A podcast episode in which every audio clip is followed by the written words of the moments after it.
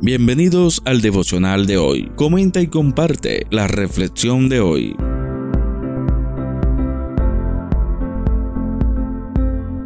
La lectura de hoy se encuentra en el libro de Salmos, capítulo 1, versículo 1. Bienaventurado el varón que no anduvo en consejo de malos, ni estuvo en camino de pecadores, ni en silla de escarnecedores, se ha sentado.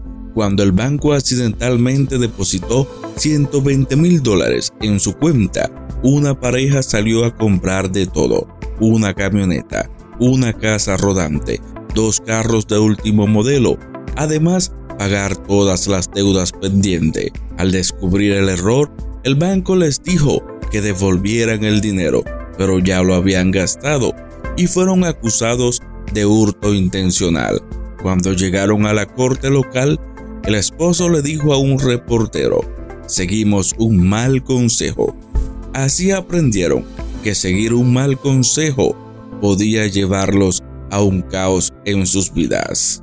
Cuando tomamos decisiones, grandes o pequeñas, sobre nuestra profesión, dinero, relaciones y otros aspectos de nuestras vidas, busquemos la sabiduría de Dios en la Biblia, consejos de sabio y la guía esencial y confiable del Espíritu Santo. Acompáñame en esta oración. Amado Dios, ayúdame a obedecerte y a buscar tu consejo siempre, en todo tiempo. En el nombre de Jesús. Amén.